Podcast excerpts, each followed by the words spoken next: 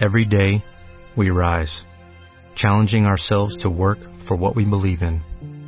At U.S. Border Patrol, protecting our borders is more than a job, it's a calling. Agents answer the call, working together to keep our country and communities safe. If you are ready for a new mission, join U.S. Border Patrol and go beyond. Learn more at cbp.gov/careers. Este mes, en Revista MOA, te la vives tomando chochos para la acidez, inflazón, gases, retortijones, colitis, gastritis. ¿Tienes mala fama en la oficina? Revive tu reputación en ocho pasos.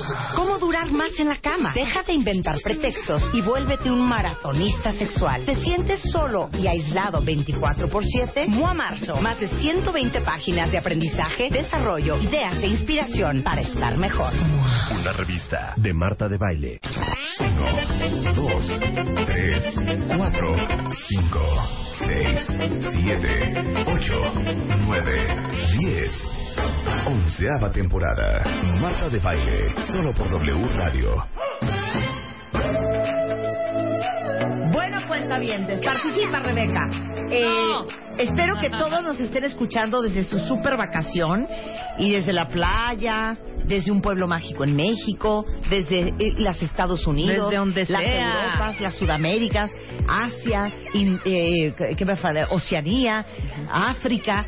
Donde sea que estén, espero que nos estén escuchando. Y como todos estamos en la vacación, hoy preparamos este programa muy especial que es lo mejor de Marta de Baile. ¿Estamos? Entonces, ustedes siéntense, relájense y disfruten esta muy buena edición que hizo Luz de lo mejor de lo mejor que hemos hecho. Lo mejor de Marta de Baile. Comenzamos. Inspirados en Sean Penn, que él es el que da esta entrevista, esta fotografía, primera foto post escapada del Chapo Guzmán, es que decidimos invitar a Daniel Moreno, que es un periodista que tiene más de 60 años en el mundo del periodismo, eh, director de Animal Político. A ver, ¿tú qué opinaste de esa nota? Pues mira, La, la verdad. la verdad, digo, primero, envidia te da, porque por supuesto es el personaje. Segundo, histórico es, pues porque nadie más lo ha entrevistado. Claro. Pero tercero, pues claro que uno objeta, en términos periodísticos, que es una mala entrevista, Sí, cuando ya la lees dices, no, Sí, gracias, ¿no? con permiso. que el ego de Sean Penn es mucho más grande que cualquier otra cosa y por supuesto todo el texto es yo, yo, yo, yo, Sí, o sea, ¿no? a ver, desde el punto de vista de un periodista, Sí, porque un periodista tiene que saber escribir. Sí, bueno. Está muy mal escrita. Está mal, está mal No, está escrita, mal- están mal planteada, las preguntas pésimas. Uno nunca acepta una entrevista que en donde el entrevistado te condiciona tanto, o sea, ¿Cómo, cómo? Sí, no, o sea, explica puedes- todo eso. Uno, uno como periodista no puedes aceptar que vas a entrevistar a alguien y ese alguien te dice, a ver, espérate, pero yo autorizo las preguntas y yo autorizo el texto. Porque entonces te, eh, te quita toda la independencia que tú debes de tener para lo más importante de todo. Los periodistas básicamente nos dedicamos a darle un servicio al lector, no al entrevistado. Entonces, un buen periodista, si tú me vienes a entrevistar Ajá. y te digo, eh, Daniel, eh, nada más un favor, eh, no toques nada, porque te lo hacen mucho. Sí, ¿eh? claro, no me preguntes A mí me lo hacían mucho de- cuando hacía entrevistas, yo no soy periodista, pero ya sabes, a los artistas, a la Celine Dion y a la Britney Spears y a toda esta camada de fulanos, y te decían, nada más un favor, te decía la disquera, no toques su vida personal, nada de preguntas sobre su reciente divorcio, nada de... En ese momento un periodista profesional dice, no lo entrevistes. Pues yo sabré de qué le pregunto, pues si no, ¿para qué acepta la entrevista? Exacto. Digo, yo puedo entender que no se metan con la vida personal y que Claro. uno le moleste que se metan con la vida personal, pero en el caso de la entrevista de Sean Penn va mucho más allá. Claro. O sea, pues no Sí, le preguntó nada. Pues no le preguntó nada, No, claro. o sea, termina siendo casi eh, la historia del pobre campesino, pobre, que se tuvo que dedicar a la droga porque no tenía nada más, pero que él es bueno en el fondo y que, hombre, la violencia, no, pues eso lo hace solo pues porque se tiene que defender. Eso es lo que molesta. O sea, ¿cómo es posible que permitas que el texto final sea pues un homenaje al Chapo? Sí, no, y porque aparte, si ustedes leyeron la entrevista completa en la revista The Rolling Stone que escribió Sean Penn, en realidad se vuelve una descripción de su Ah, travesía. Sí, sí, sí. Punto sí, y se o sea, acabó. ya dice uno, oye, ya por favor, ¿no? Por eso habla, grano, al Daniel dice que es un, que es un, un ego total y absoluto esa Exacto. entrevista por parte O sea, de te sentiste oye. ofendido. Yo me sentí ofendido, pero también envidioso, ¿eh? Sí. Ahora, ¿quién sabe cómo reacciona uno en estas circunstancias también? Es, es decir, eh, no está fácil que te metas a la guarida de un tipo como este. ¿No? O sea, digo, qué miedo. Imagínate nada más la cantidad de gente que tiene ahí, que si le haces una pregunta inconveniente, quién sabe qué te pueden hacer. Claro. Entonces, bueno. Pero como periodista te voy a hacer Pero- esta pregunta, porque varios me lo han dicho, que critican mucho a Kate y a Sean Penn por haberse metido en Sí. ese rollo. Sí, claro. ¿A quién le ofrecen una entrevista con el Chapo que dice no? Yo te diría a ¿Tú lo hubieras cualquier periodista, no, a cualquier periodista al que no le garanticen condiciones para poder hacer la entrevista que quieres hacer. Es decir, tú no le puedes dejar de preguntar de la violencia, de la corrupción, de Sí. muchas cosas. Sí. Entonces, cualquier periodista que eh, al que le dicen, oye, yo te voy a controlar las preguntas, solo puedes preguntar esto, además me vas a dar la versión final, uno supondría que la va a rechazar, porque no tiene sentido hacer una entrevista así, porque Claro. no le va a, das- a dar ningún valor. Claro, pero si a ti te hubieran dicho, Daniel, Va, el va- Chapo va te quiere dar rollo. una entrevista y que le preguntas lo que quieras. Fugado como estaba. Exacto. Yo te diría Va. que en términos ideales, dices sí, claro. Sí. En términos reales, quién sabe. En términos reales, Sí, a mí da pues, favor. te da, pues te da miedo. Pues sí, claro. digo, a mí cuando me han hecho esa pregunta, yo les digo, oigan, mi oficina está en la Condesa. La ventana de mi oficina da al Parque México. O sea, Blanco fácil. no, sí, sí me da miedo, ¿no? Claro. Bueno, es más, si yo fuera Kate del Castillo me estaría preocupada por la por la esposa del Chapo, ¿no? Porque también por ese lado tienes que cuidarlo. Claro. Entonces te digo, creo que ese es el problema central, que el, que Sean Penn está demasiado preocupado por sí mismo y por mostrarse como lo mejor que le ha pasado a, a este mundo y que está muy poco preocupado por realmente entender al personaje y preguntarle las cosas que nos importan a todos. Oiga, ¿A cuántas personas ha corrompido? ¿No? Claro. Este, cuéntenos cómo es su relación con gobernadores, a quienes les ha dado una lana. Oiga, ¿cuántos periodistas ha usted ordenado o matar o golpear o amenazar? O sea, estamos hablando de un personaje al que podríamos achacarle literalmente miles de muertes en este país, ¿eh? Y aparte, no sé, a lo mejor, no, no, no sé, pero me parece que la pregunta más estúpida es, ¿y cómo empezaste en esto? O sea, Pues es que son preguntas tan abiertas. Pues sí, que claro. que Lo que pasa es que sí que fue, quiera, ¿no? claro, sí fue eh, una lista de preguntas que, pues, obligadas Pues por, que te- por la que- parte que convenía. Claro. Que esta persona te dijo, Claro, esto es lo que esta es la línea y, y ¿no? por ahí. Ahora, yo no entiendo cuál es el, el, el, el malestar ahora de Sean, de Sean Penn, porque ahora está arrepentidísimo Sí, de bueno. haber sacado, porque la intención no era esta, sino, de- o sea, hablar un poco más de la corrupción y de la lucha contra el narcotráfico. No, bueno. Pero Pues ¿cómo va a dices, ser oye, ¿cómo la- cuál va a ser cómo va a ser eso su- ese objetivo si tú lees la entrevista y no da ni no, no llegas ni al segundo paso? Nada, o sea, ¿cómo le hiciste, Sean Penn, para que nadie entendiéramos ese objetivo? Exacto, exacto. La verdad digo, no tienes ni un voto a favor. Eh, Es completamente otra lógica. Parece mucho más una entrevista de, oye, vamos a quedar bien en esta para que me des la película. ¿No? Exacto. Dime Ese era el quieras y no hay bronca, ¿no? Pero es una entrevista demasiado amable a un personaje con el que no puede ser amable. por supuesto. ¿no? Oye, ahora, ¿cuál es la definición de un periodista? Es que esa parte es interesante porque, eh, digamos, el, el tema Sean Penn provocó molestia en más de uno porque dices, oye, es que él no es periodista. Eh, Yo no coincido tanto en ese punto por una razón, porque creo que hoy por hoy dar información la puede dar cualquiera. Pues cualquiera que tenga una Oye, cuenta yo de doy Twitter. información todos los días. Pues yo no sí. soy periodista. Digo, tú eres una gran comunicadora. Pero no supuesto. soy periodista. Pero no eres periodista. Pero lo cierto te digo, es, No, si no tú seas tienes una... grosero, sí soy periodista, no, no es cierto, no soy periodista. No me pongas claro, de nervios, pero por ¿qué- favor. qué? O sea, claro, yo no soy una periodista. No, por- ¿Qué eh, toma ser una periodista? Es que ese es el punto. ¿Qué es ser periodista? Bueno, yo lo que digo es, si nosotros nos vamos a la primerísima definición, y, y no se trata de ponernos muy rolleros, pero a la primerísima definición que creo que la mayor parte de los periodistas aceptan, es una historia hasta eso bonita, porque Mark Twain, el escritor, que fue periodista, llega por primera vez a una redacción siendo un muchacho de 17, 18 años, y le pregunta a su jefe, oye, ok, voy a ser periodista, pero ¿qué es eso de- del periodismo? Y el jefe le da una definición que la verdad es muy bonita, porque dice, salga a la calle, mire lo que pasa y cuéntelo en el menor número de palabras. Nada más. Bueno, esa primera definición hoy está superada, porque los periodistas también tenemos que investigar, revelar, descubrir, no solamente consignar algo que está pasando. Sí. Esa es una diferencia central, porque si nos atenemos a la definición original, cualquiera podría ser periodista. Cualquiera que tenga un teléfono, una Claro. cámara, una cuenta de Twitter, una cuenta Claro. de Facebook, pues puede informar, ¿no? Ahora, vámonos más profundo. Me voy a meter en aguas muy hondas. Ujú. ¿Cuántos de ustedes no leen y ven todos los días a gente que supone ser periodista porque dan noticias, porque sale en la Sí. tele, porque escribe para periódicos, porque tienen programas de radio que de periodistas no tienen nada? No tienen nada. Y esa es otra parte que hay que criticar, que es, los periodistas, se supone que es- es una profesión en donde tienes conocimientos técnicos sobre cómo investigar, cómo entrevistar y demás, pero además tienes otra cosa que son principios éticos. Es decir, uno tiene que hacer su trabajo con base, por ejemplo, en autonomía e independencia, en rigor periodístico, en honorabilidad, ¿no? O sea, hay una serie de O sea, criterios que pero tienes dame que la cumplir. lista. Un periodista eh, es insobornable. Debe ser insobornable. Un periodista Tiene que ser autónomo, independiente de la fuente. Un periodista tiene que entender que su función fundamental es servirle al lector. Le pese Es a quien darle le pese. Claro, que tiene que darle servicio al lector en el sentido de darle la mejor información. Un periodista tiene que pensar que si vas a denunciar algo, a esa persona que vas a denunciar, pues tienes que buscarle y decir, oiga, lo voy a acusar de corrupción, tengo estos papeles, ¿tiene usted defensa o no? Es decir, tiene que contrastar la información. Un periodista tiene que tener rigor, un periodista tiene que buscar todas las fuentes posibles para tener la película lo más completo posible.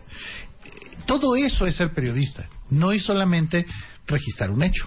Y podemos decir que tantos periodistas muertos en México es o porque eran verdaderos periodistas que no estaban dispuestos a sobornarse, digo, a, a ser sobornados, que porque no estaban dispuestos a estar callados y porque su compromiso era con el lector o porque no tenían suficiente dinero para traer guaruras y coches blindados, Claro. Es que los matan. Claro. Además son periodistas, muchos de ellos que han muerto porque tuvieron la mala fortuna de investigar un tema en el que tocaron un eh, punto sensible de una autoridad o de un capo menor. Pienso en un caso, porque además se está cumpliendo eh, un año, que es el caso de Moisés Sánchez, un periodista de Veracruz, que tuvo la mala fortuna, entre comillas, de decir, oigan, en mi municipio hay corrupción, está creciendo la venta de drogas, cosas de esas, y el alcalde, que estaba coludido además con los narcos locales, lo mandan matar. Estamos hablando de un pueblito de Veracruz. Bueno, eso es lo que está pasando, porque son periodistas que están ejerciendo su función. Su función, insisto, de ser el vigilante del poder, de revelar, de descubrir, de investigar, de rascarle, para saber quién está en corrupción, en hechos delictivos, en ese tipo de cosas, ¿no? Y, y- y me- nos vamos a ir un, eh, un poco más a fondo. Quiero explicarles esto. ¿Se acuerdan las primeras imágenes que salieron de las decapitaciones de, de ISIS? Ajá. Lo más impresionante para la comunidad mundial no solamente era que eran decapitaciones públicas Sí, bueno, horrible. y televisadas Ajá. y grabadas, sino que eran a periodistas. Porque en la comunidad internacional, en las zonas de guerra, en las zonas de conflicto, los periodistas tenían absoluta inmunidad. Exacto. Y ese es un tema muy interesante porque, ¿por qué eh, consideramos que matar a un periodista eh, debe ser motivo grave, de escándalo? claro, sí. No porque uno crea que el periodista es especial en sí mismo, sino porque pegarle a un periodista es atentar contra un derecho fundamental que es el derecho a la información. Es decir, si tú callas a un periodista... O sea, si matan a Rebeca está menos grave que si te matan a ti. Eh, eh, ojalá nunca. No, pero Ojalá esa nunca nos pase ni a uno ni a explico esa otro. lógica. Al tú matar a un periodista, lo que estás haciendo es quitarle a los lectores de ese periodista el- la información que te da. Es decir, tú no solo matas a un periodista, matas el derecho a la información y el derecho a la libre expresión. Eh, digamos, eso es lo que provoca y por eso es tan importante, porque nos afecta a todos que maten periodistas. Si matan a un periodista en Tamaulipas, el resto de los periodistas, por razones lógicas, no va a querer informar. ¿Quiénes son los afectados? Pues no los periodistas, que probablemente sigan teniendo chamba, ¿eh? sino los lectores, la, la gente, los ciudadanos, que ya no van a tener información. Por eso, insisto, matar a un periodista no es porque el periodista sea especial, sino porque el servicio que le da la gente es lo que termina cortándose. Claro, pero en los momentos de gran conflicto mundial, y yo me acuerdo de mis épocas, de dos Mm. horas veinte minutos en mi paso por eco. Me acuerdo cuando la guerra en Bosnia, que fue una guerra tan sangrienta, cuando, o en cualquier guerra, cuando traes tu chaleco que dice press o prensa, sí. digamos que los rebeldes, los que Claro. traen las armas, Claro. Te respetaban. Te respetaban por una razón básica, porque no eres parte del conflicto.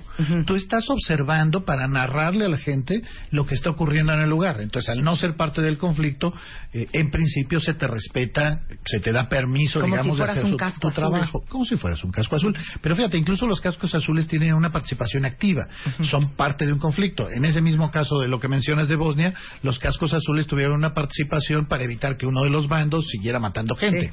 Un periodista está básicamente para narrar, en un caso así de extremo, los hechos y tratando de ser, tratando de ser lo más honesto posible con sus lectores de contarle todas las partes de la película.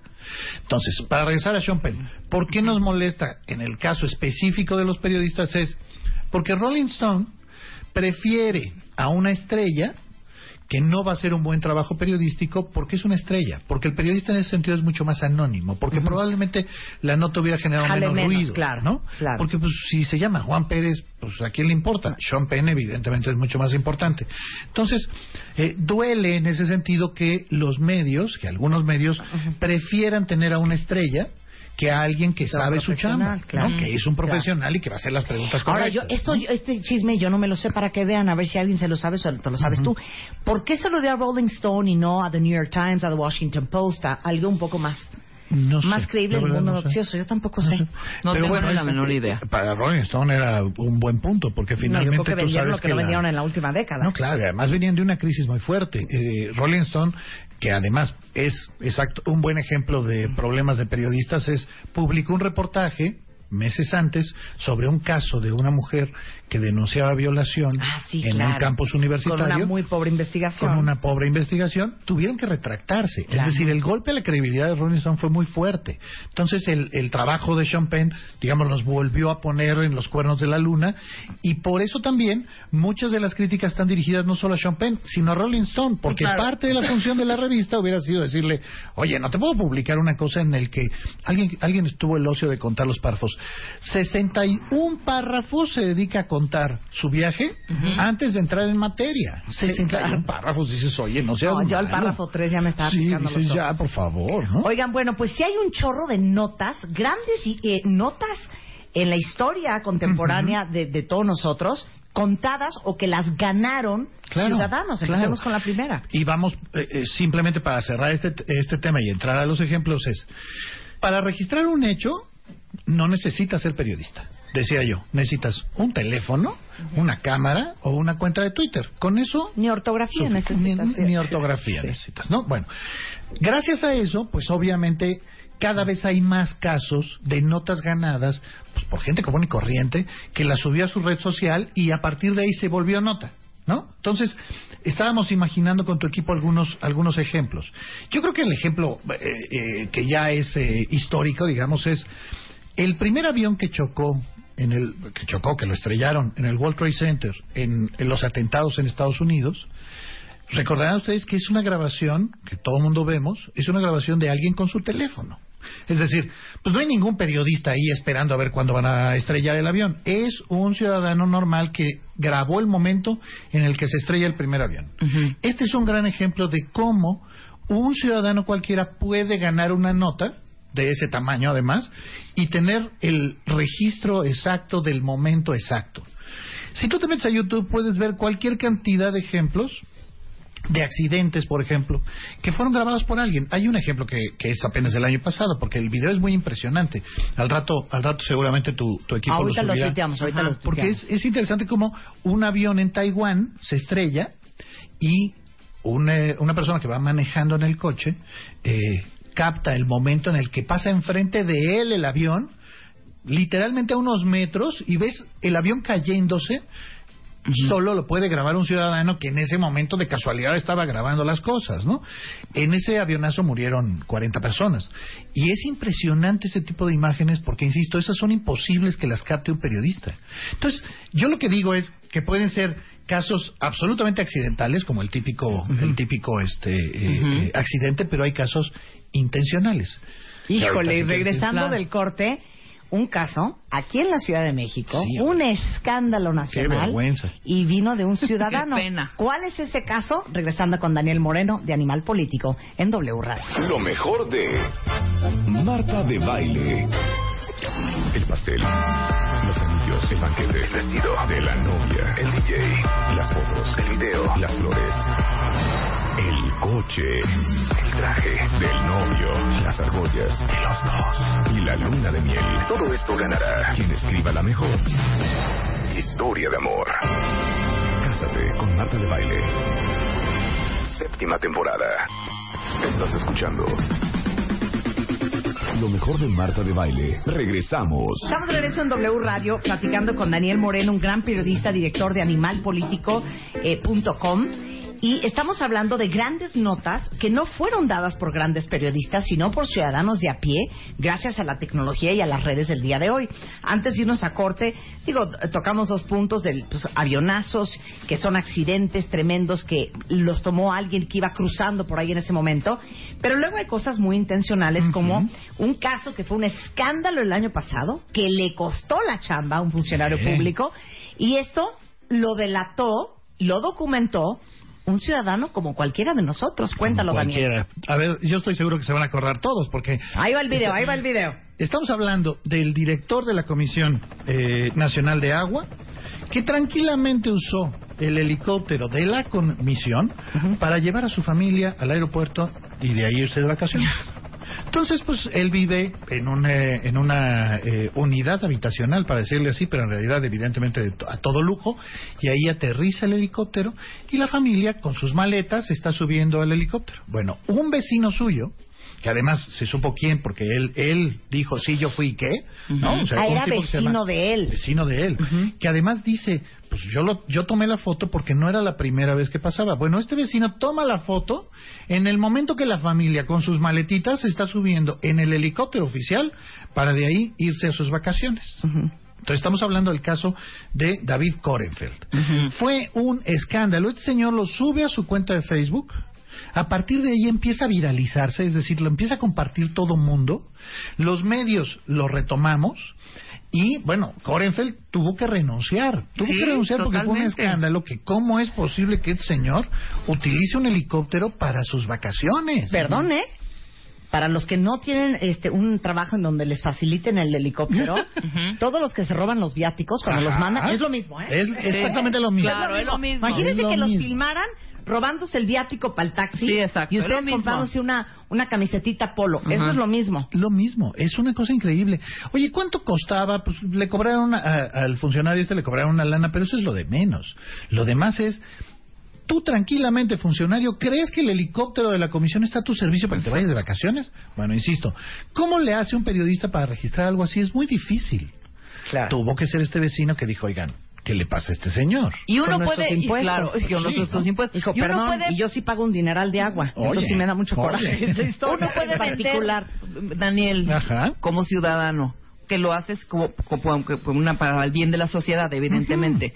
Pero me imagino que hab- habrán muchos que tengan la toma o la foto, que lleguen contigo te digan, aquí está, y Pues, te... seguramente. 70 mil varos. Tiene que ver con quién lo haga, ¿no? Claro. Es decir, eh, puede ser que haya gente, por ejemplo, que se lo venda al afectado o que se lo venda a una publicación que esté dispuesta a pagar. Eh, eh, digamos, es eh, éticamente reprobable que tú pagues por información, pero sabemos que lo hacen muchas publicaciones, ¿no? Claro. Que están dispuestas a pagar. Claro. Entonces, hay también estos casos. Ahora, hay casos en donde quien lo graba lo hace por protección, es decir, no solo para denunciar, sino por protección. Es decir, ustedes saben, todo, cualquiera que tenga una cuenta de Twitter sabe que con cierta regularidad hay lady no sé qué, ¿no? Sí, sí. Entonces, la que insulta, la que está borracha, la que, o sea, eh, eh, luego somos este, particularmente rudos con las mujeres porque pasa con más frecuencia. Bueno, hay un caso y eh, también lo, lo van a poder ver en, en Twitter que es una senadora que llega al mostrador Sí, del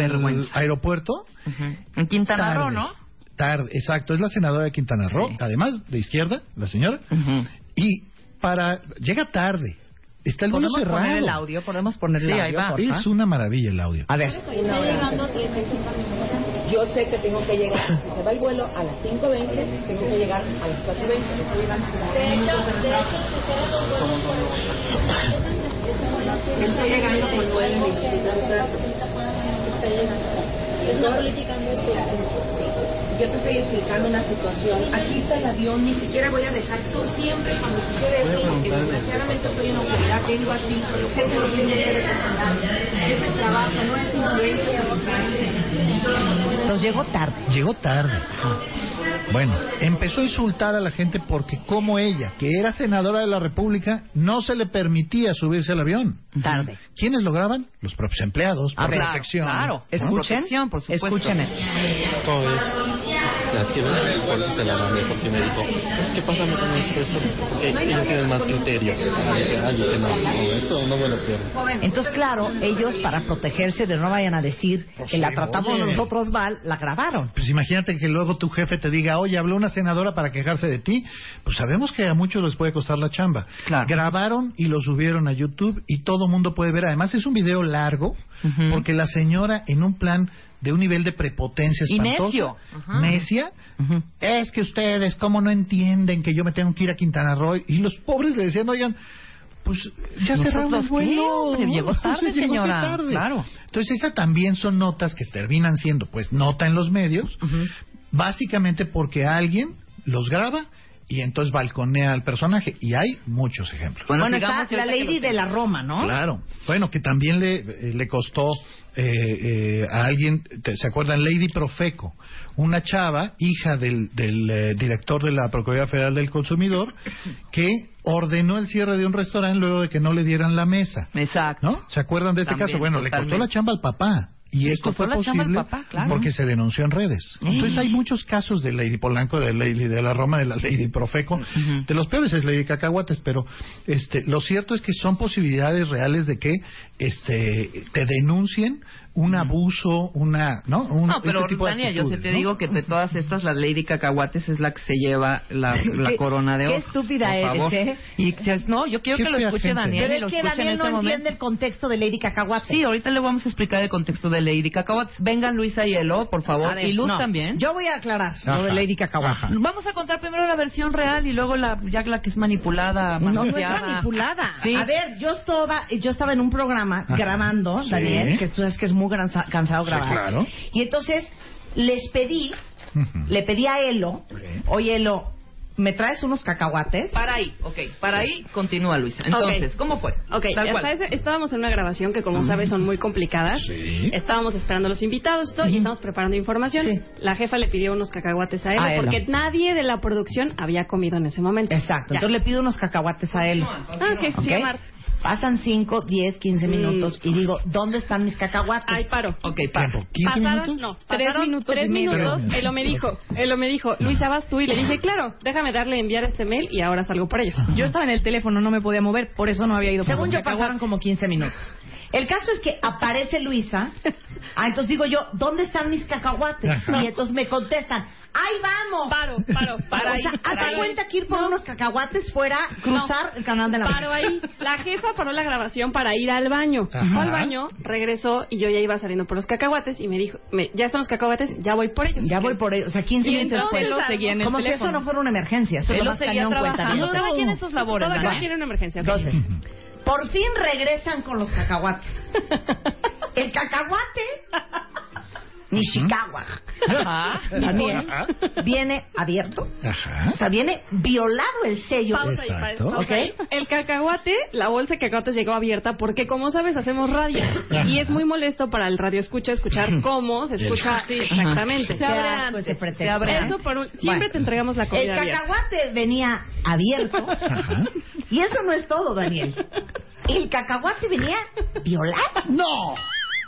No había 150 gramos de cacahuate japonés. No, es inaceptable. Había 75. Paro ahí. ¿Ok? Para ahí. 75, o sea, Eso la es mitad de la claramente bolsa. abuso de Entonces, confianza. tarde Abuso de confianza. y vacío. Déjame hacer acotaciones Ok, aquí. Para ahí. Estos cacahuates los compramos la producción con dinero de la producción, por un lado. Por otro lado, llegué, los abrí, le quité dos cacahuates, porque yo tampoco había comido. Escasos dos cacahuates. No que se caben pueden en quitar un dos, puñito. porque cuando haces la vuelta la bolsa se Bueno, salen 10. Me comí Sí. tres- Cierto, entre cierto. tres y cinco cacahuates. O sea, y si solo comiste dos, quiere decir que te otros ocho o diez. Entre tres y cinco cacahuates ingerí. Ajá. Entonces la jefa me, le- me dice, ¿por qué le falta la mitad de la bolsa? Ajá. Y yo le dije, te robé dos cacahuates. Y entonces, en ese momento yo, de la manera más natural posible, esbocé algo que grabaron. Y hay testimonio. como testimonio a la posteridad.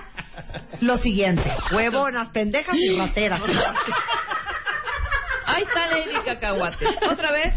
Una vez más, huevonas, pendejas y rateras. No puede ser. Pero a mí sí me gustaría que... Flojas porque se tardaron Ajá. años en ir por ellas. Claro. Brutas porque van y lo abren sabiendo Exacto. que yo me estaba muriendo de hambre. Y rateras porque me dan la mitad. Exacto. El contenido de la bolsa. Esa es Yo- Cacahuate. Yo propondría que este caso salga de la clasificación porque es un caso absolutamente justo. ¿Verdad que sí? Por supuesto. No. Por supuesto. Uno pide un favor, se lo hacen mal, se lo hacen tarde, incompleto y aparte a medias. Sí, claro. Es, Es como más, cuando les pido Vamos yo a mis... tomarles el, el tiempo en este momento. Ajá. Dos bolsitas de cacahuates, órale. Claro que sí. A ver cuánto, a ver cuánto, a ver cuánto. Para que yo no les vuelva a decir Cuenten cuentavientes. huevonas, pendejas y rateras. aparte. No, no, no, no. Te entiendo, ¿eh? Te entiendo. Es como cuando yo les digo a mis hijas, Sí. oye, estoy cansado, dame un masajito en los pies. Sí. Si me van a poner cara, mejor que no me hagan el favor. O hacérselo de mala gana. No, pues qué onda, ¿no? Un sobeteo Pues frágil. no, no, háganlo bien. Tras de que su padre, niñas, Exacto. Se horas fleta en las calles. Exacto. de los lugares más peligrosos del mundo. Exactamente. Para informar a la gente, pero sobre todo para darle su mejor Claro. porvenir. Bueno, Lady Cacahuates en primer lugar, las otras ladies, mira, arrasaste tú con Lady Cacahuates. Ok, ¿no? yo, quiero, yo, poner, yo quiero poner nada más preguntarle una cosa y decir también a la gente que ya el celular para nosotros los de a pie, como dice Claro. ya es una, es una herramienta o un arma que de pronto sí es ah, aprovechada exagerado de una, de una forma y de otra también como para protegerte cuando realmente sí estás cometiendo un delito, Daniel. Y te lo No, digo acuerdo, porque el otro día vi a un, po- y lo voy a decir así, a un policía, pobre policía, ¿cómo se lo puso una señora? Muy bien, muy bien. Aleluya. ¿Aquí ese milagro? Ya. Gracias. No Una señora que tenía un puesto, que no podía tener ese puesto ahí con su hijo, diciéndole una sola de majaderías y de groserías al policía. El policía, por, por supuesto, Haciendo su chamba. haciendo su chamba. Qué Que también siento que de pronto se vuelve Tienes ya toda una la razón. exageración Tienes y también, toda la razón. ¿no? Y hay, de, en ese sentido de las exageraciones, uno tiene acceso, eh, no, no uno me refiero a nosotros tres, ¿verdad? Pero Claro. hay gente que tiene acceso, por ejemplo, a la posibilidad de grabar conversaciones, eh, porque técnicamente no es tan complicado. Bueno, hacer eso eh, muchas veces deriva en una denuncia que se hace un escándalo, que se hace una nota y uno no tiene como medio la posibilidad de saber si la grabación filtrada es cierta o no, si está editada Claro, o no. también, claro. Les pongo un ejemplo, que es Lorenzo Córdoba, un- el presidente del Instituto Nacional Electoral, a quien lo balconean con una grabación en donde dice una serie de cosas eh, que, que, digamos, tienen un tono en contra de indígenas, porque dice cosas como, no, bueno, ya este parecía toro sentado, ¿no? Y está hablando sobre unos indígenas pues, que no son aceptables para el presidente del Instituto Nacional Electoral. ¿Qué es lo que pasó ahí? Pues el señor estaba hablando con otra persona, pues uno sabe que cuando estás hablando con otra persona, bueno, uno quisiera tener cierta libertad de poder decir lo que se te dé la gana, Claro. pero no la tienes. Claro, claro. Y al grabarte y difundirse, pues evidentemente te dan un golpazo. Estas también son notas que se generan no por periodistas, sino por intereses muchas veces. eh, eh, El enemigo está digamos, detrás ¿no? de ti. Exacto. Claro. Entonces, esa es otra, esa es otra opción. Ahora, una gran ventaja. Redes sociales te permiten luego eh, descubrir casos de corrupción eh, que, que son eh, eh, sin duda muy fuertes. Pienso, por ejemplo, que una nota recurrente en este país es que de repente el hijo de un líder sindical sube a su cuenta de Facebook, estoy de vacaciones en. Ujú. Y miren mi Mercedes-Benz, ¿no? E- ese tipo de casos que es utilizar las redes sociales para generar información periodística. También tiene eh, asegúnes, hay gente que, por ejemplo, que sostiene que uno no debería de meterse en las cuentas privadas, pero hay casos en donde es más importante el interés público, es decir, es más importante denunciar casos de corrupción Claro. eh, basados en la información incluso de cuentas personales que respetar el derecho a la privacidad. Bueno, insisto, estamos hablando de casos muy escandalosos en donde las redes sociales han sido fundamentales y pienso, reitero, en casos de hijos de líderes sindicales que tranquilamente eh, los ves No, bueno, el líder sindical le regaló un Seas Ray Sun Dancer Ajá. de un millón de dólares a un hijo y a la hija un bueno. Sun Seeker que cuesta alrededor de medio millón de dólares. Exactamente. ¿Y cómo nos enteramos? Pues nos enteramos así. Nos enteramos porque finalmente eh, el hijo, que digamos que es bastante menos En prudente, Instagram, en Instagram la foto, ¿no? Hay casos que quizá incluso sean políticamente incorrectos. No es que sean casos necesariamente de corrupción. A ver qué opinan ustedes, pero eh, más de una vez se han hecho notas sobre dónde se van de vacaciones las hijas del presidente Peña Nieto o las hijas de eh, los hijos de Angélica Rivera. Y eso genera en- entre muchos indignación. Y sa- nacen de nuevo de que suben en redes sociales, de que la gente se entera, de que los medios las retoman. E insisto, mucha gente se ofende porque dice, oye, ¿por qué estás en bail cuando eres, no sé, el, hijo o la hija del presidente de la República? No debería de ser así. Eh, eh, podría ser discutible, pero solo lo, lo menciono porque, insisto, son casos en donde las redes sociales te sirven para denunciar cosas. Bueno, la ¿no? famosa Casa Blanca. Bueno. ¿Cómo salió eso a la luz? La Casa Blanca nace de un reportaje de Hola. Es decir, Hola hace su trabajo en tono completamente social, en donde la primera dama presume su casa. Y ese es el paso uno para que un reportero de investigación diga, oye, ¿Esa ¿y esa casita, casa de dónde salió? Eh. ¿Sí? ¿Qué pacho aquí? ¿Qué pacho Es aquí? todo el, el escándalo Casa Blanca, que sin duda ha sido la denuncia más importante en muchos años, nace de un reportero que vio en la revista Hola y se preguntó de dónde nace la casa. Y claro, ya empiezas a hacer toda la investigación periodística y las conclusiones a las que llegas son precisamente las que son un escándalo mayor, como la compró y demás.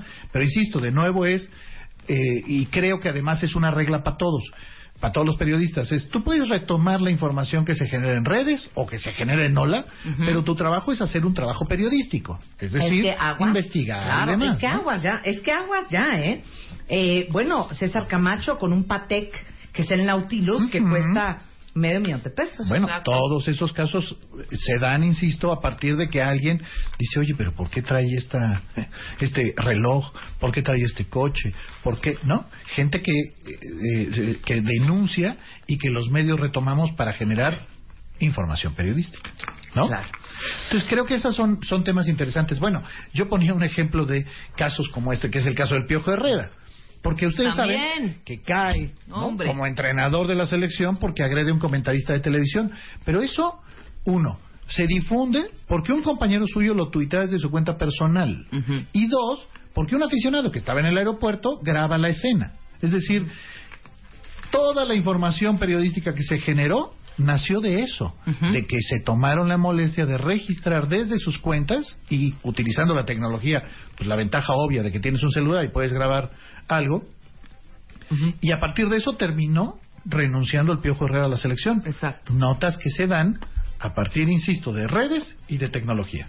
Ahora, como periodista, tú que estás en Animal Político y con todo tu staff Ujú. de reporteros, hay muchas notas que se dan a conocer por los propios implicados directamente en redes. Cierto. Antes ustedes podían colgarse la medalla de haber tenido la primicia, Sí, la exclusiva. sí, sí. ¿No se arden horrendo cuando eso pasa? Horrendo. Horrendo. Horrendo. Horrendo. O sea, el, el ejemplo más reciente, ¿cómo nos enteramos que cayó el Chapo Guzmán? Pues porque el presidente de la República lo tuiteó. Ujú. Antes que cualquier que no nos ¿no? enteramos antes, ¿no? Eso, estos casos se dan pues porque las fuentes de información quieren tener contacto directo con la gente. O sea, qué mejor manera que antes de que se filtre y se hagan chismes, el presidente gane la nota Claro. y él lo anuncie, ¿no? Entonces, es útil para las fuentes, a los periodistas nos duele, pues qué mejor que, se- que nosotros lo descubriéramos. Entonces, el mejor ejemplo, insisto, el más reciente es el presidente diciendo ¿qué creen? Que cayó el Chapo. Pero no es ni con mucho el cumplida. único, Claro, oye, Caitlyn Jenner, o sea, Bruce Jenner, Ajá. anuncia su cambio de, de género eh, en Twitter. En Twitter. Eh, cuando se muere Paul Walker en el accidente, el de Fast and Furious, lo anuncia la familia. La fa- y, lo, y usa la cuenta de Twitter. Claro, Hay Chabelo. un caso muy bonito, que es el caso de Chabelo. Ah, Chabelo. Pues él se retira con un video que subió a su cuenta de Twitter. ¿no? Este tweet, tweet, por cierto, que tuvo decenas de miles de reproducciones y de retuiteos. Yo, por supuesto, fui uno de los que lloré. Y hay un caso que es muy fuerte, que yo no sé si ustedes se acuerden. Yo lo porque, vi. ¿Te acuerdas? Edward Snowden, WikiLeaks. Exacto. Son, eh, estamos hablando de dos de los eh, temas más importantes en términos periodísticos y ciudadanos que se hayan dado en los últimos años, ¿no? Eh, diferencio, WikiLeaks, una plataforma utilizada para filtrar información de gente que está dentro de algo y que dice, oigan, esto se está haciendo mal y sube la información a WikiLeaks. O sea, dentro de la NASA, la. KGB, la Interpol, este, ya, ya se me acabaron, este, Exacto. ¿qué Y- más? y Eh, la, na- casos- la CIA, Hay el casos muy FBI. claros. Información Eh, digamos, confidencial, Marta. Información confidencial. Entonces, ni el que filtra ni Wikileaks se sienten ni se asumen como periodistas, ¿eh? Son solo un vehículo para difundir información que consideran que es confidencial, importante y de interés público y que a su vez ceden a periodistas para que los periodistas hagan su chamba. ¿Para que Entonces, ¿de qué estamos verifiquen y eso o cómo? Porque Exacto, para hay que cosas verifiquen. que no están verificadas. Claro, por eso es importante que siempre se termine haciendo trabajo periodístico, es decir, que se verifique la autenticidad. Entonces, hay casos, digo, el, el primer caso que explotó, estamos hablando de hace cinco años, eh, es un periodista eh, había sido asesinado eh, por, el, eh, por elementos del eh, ejército estadounidense. En un hecho en, en el que murieron más personas, todo estaba grabado en video. Esa información nadie la tenía confirmada, es decir, nadie sabía exactamente que al periodista lo habían matado soldados de Estados Unidos sin que además el periodista estuviera haciendo nada malo. ¿eh? Bueno, esto estaba grabado, nadie difundía la grabación, la agencia Reuters en donde trabajaba este periodista había insistido que quería el video para saber qué había pasado, no se lo habían dado, pero alguien filtra el video, se lo entrega a Wikileaks y Wikileaks lo hace público y se demuestra que había sido asesinado a sangre fría, es decir, desde un helicóptero los agarran a balazos sin que estuvieran haciendo nada malo. Bueno, este es el primer gran caso que explota, pero a partir de ahí Wikileaks generó cualquier cantidad más, porque ahí se metieron todo lo que se llamó los, eh, el cable gate, que estamos hablando de miles, miles de cables entregados por embajadores de Estados Unidos a Estados, al gobierno de Estados Unidos, en donde cuenta cosas que ocurren en los países en donde están En asignados, están. y nos enteramos, bueno, en el caso de México se publicaron bueno, no sé, 50 notas sobre el tema de qué decía el embajador De Estados Unidos Estados en México sobre funcionarios, sobre encuentros que había tenido y demás. Información, insisto, con mucho valor público. O todo lo que fue información sobre Irak, eh, las torturas del ejército, eh, del ejército estadounidense a presos iraquíes. Nadie las había probado hasta que a alguien se las filtra a Wikileaks. Y luego está el caso de Snowden, que es muy interesante porque Edward Snowden lo que hace es demostrar que Estados Unidos, el gobierno de Estados Unidos, estaba espiando millones de llamadas telefónicas, no solo de estadounidenses, sino en todo el mundo, pero además sabía qué veías tú en Internet y que espiaban no solo a un presunto terrorista, sino a cualquier persona. Claro. Entonces, Snowden lo que hace es... Porque en- Snowden trabajaba en la CIA. trabajaba en la CIA, era un, era un especialista tecnológico, es eh, un especialista tecnológico, obtiene esta información y él considera que su deber es denunciarlo. Porque él dice, oye, está mal lo que está haciendo el gobierno de Estados Unidos. Entonces lo que hace es acercarse a un periódico, a The Guardian, y decirle, oye, ve todo lo que tengo. Estamos hablando de millones de registros, en donde, insisto, se prueba que, que uno no puede tranquilamente eh, eh, hablar por teléfono. Bueno, peor, que tu teléfono apagado tiene un micrófono desde el cual se puede escuchar. Que cualquiera que, te puede, que, que te- que tenga la tecnología que ni siquiera es tan cara, te puede espiar todo. Snowden lo demuestra y lo hace, y por eso creo que es algo que uno tendría que celebrar, es lo hace porque dice, es que lo que está haciendo el gobierno está mal. Y se lo entrega, insisto, a periodistas para que hagan el trabajo y denuncien el caso. En, en este caso, pues lo que vemos Sigue es... refugiado en Rusia, Exacto. este cuate. Está en Rusia, Sí. eh, porque además pues, es un perseguido de la justicia, los gringos lo consideran un traidor, pero creo que en términos de servicio a la comunidad, lo que hizo Snowden es más que eh, celebrable, es muy importante, creo que cambió la dinámica de- del mundo en el sentido de hasta dónde el espionaje se estaba dando a cualquier a cualquier ciudadano, ¿no? De nuevo, nota generada por una persona que considera que es su deber hacer algo así. ¿Cómo ¿no? se llama el de Wikileaks? Se me estoy tratando de acordar el nombre. Julian Assange. Assange. Assange, Assange, ¿no? Que lo defiende la, la actual esposa de George Clooney, la mala la Ah, bueno. defiende a este hombre que también Bien. está escondido en el mundo. Exacto. Porque él es el que está Él detrás está. de Wikileaks. Ajá, ¿no? Oye, qué, qué, qué rico siempre platicar contigo, No, Daniel. hombre, muchas ¿Ya gracias. vieron Yo todo lo que feliz. aprendieron el día de hoy? Bravo, Y Daniel, lamento mucho que tengas un equipo que se robe los cacahuates. La verdad Qué, me qué parece mal, ¿no? Pero. ¿sabes qué? Llevo con mucho orgullo ser Lady Cacahuat. Y, y, y, y, me, y me dices que me vale, ¿cómo? ve? Me vale. Estás escuchando lo mejor de Marta de Baile. Este mes, en Revista MOA, te la vives tomando chochos para la acidez, inflazón, gases, retortijones, colitis, gastritis. ¿Tienes mala fama en la oficina? Revive tu reputación en ocho pasos. ¿Cómo durar más en la cama? Deja de inventar pretextos y vuélvete un maratonista sexual. ¿Te sientes solo y aislado 24 por 7? MOA Marzo, más de 120 páginas de aprendizaje, desarrollo, ideas e inspiración para estar mejor. Una revista de Marta de Baile. En Sherwin Williams somos tu compa, tu pana, tu socio, pero sobre todo somos tu aliado, con más de 6.000 representantes para atenderte en tu idioma y beneficios para contratistas que encontrarás en aliadopro.com. En Sherwin Williams somos el aliado del PRO.